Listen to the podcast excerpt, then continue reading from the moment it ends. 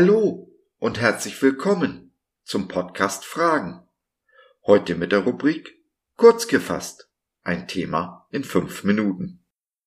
Ich bin Josef und freue mich sehr, dass du dich reingeklickt hast. Schön, dass du dabei bist.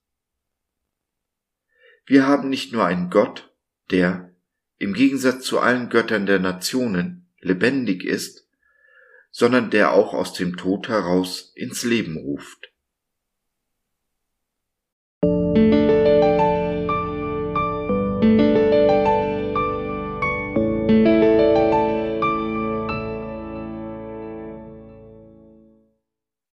Gott und die Recyclingtonne. Aus alt und tot macht er neu und lebendig. Zähle die Tage meiner Flucht, sammle meine Tränen in deinen Krug, ohne Zweifel, du zählst sie. Psalm 56, Vers 9. Nein, ich glaube nicht ernsthaft, dass Gott eine Recyclingtonne hat, dass er überhaupt irgendetwas entsorgt. Alles hat seinen Platz in seinem Herzen. So auch die Scherben und Tränen deines Lebens. Gott beurteilt unser Lebensbuch nicht nach einem missglückten Kapitel. Immer schaut er auf unser Herz. Auch und gerade dann, wenn die Dinge nicht so laufen, wie sie eigentlich laufen sollten und er sammelt unsere Tränen auch dann, wenn sie voller Selbstsucht und Selbstmitleid sind. Nichts bleibt ihm verborgen, nichts unbemerkt. Alles schreibt er in sein Buch seines Herzens. Er ist, wie Hagar einst feststellte, der Gott, der uns sieht. Und er ist kein Gott, der tatenlos zusieht. Auch heute noch greift er ein, in das Schicksal von Menschen und Nationen. Das Alte ist vergangen, siehe, Neues ist geworden, und Totes wird lebendig.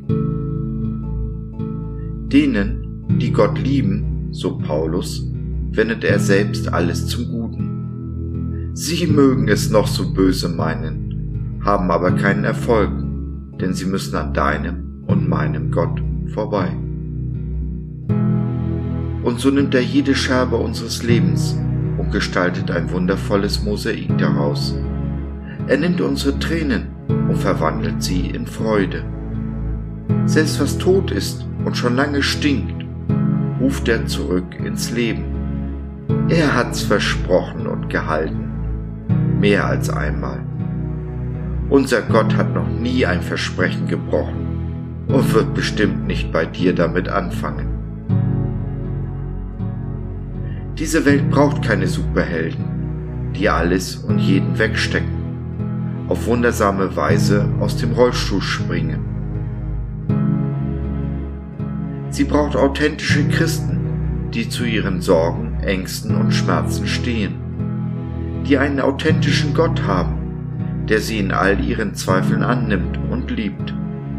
Das ist das Zeugnis, das wir geben für diese Welt und es hinterlässt einen tieferen Eindruck als ein Heilungswunder.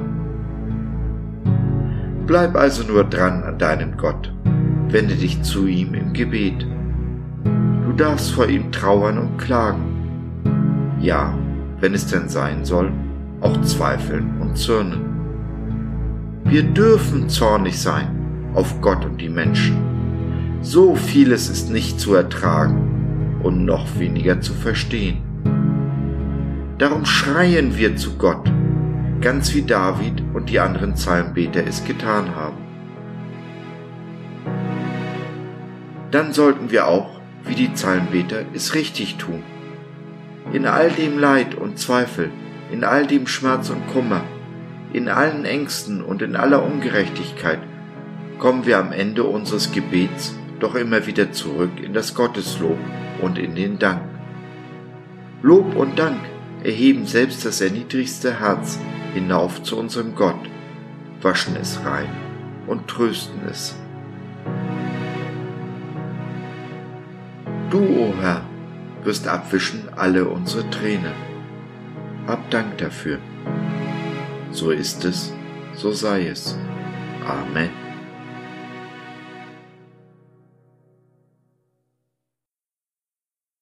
Wenn du vor Tränen kaum noch aus den Augen gucken kannst, du reden und oder beten möchtest, dann nimm doch Kontakt mit uns auf oder nutze unser Info- und Seelsorgetelefon www.gott.biz Glaube von seiner besten Seite.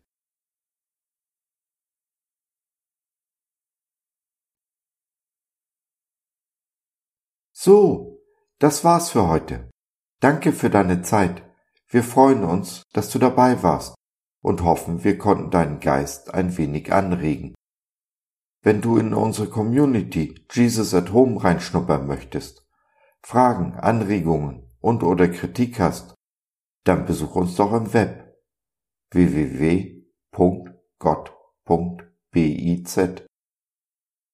Hier findest du nicht nur Gemeinschaft, Menschen, die den Glauben leben und mit dir teilen wollen, sondern auch viel Interessantes rund um den Glauben.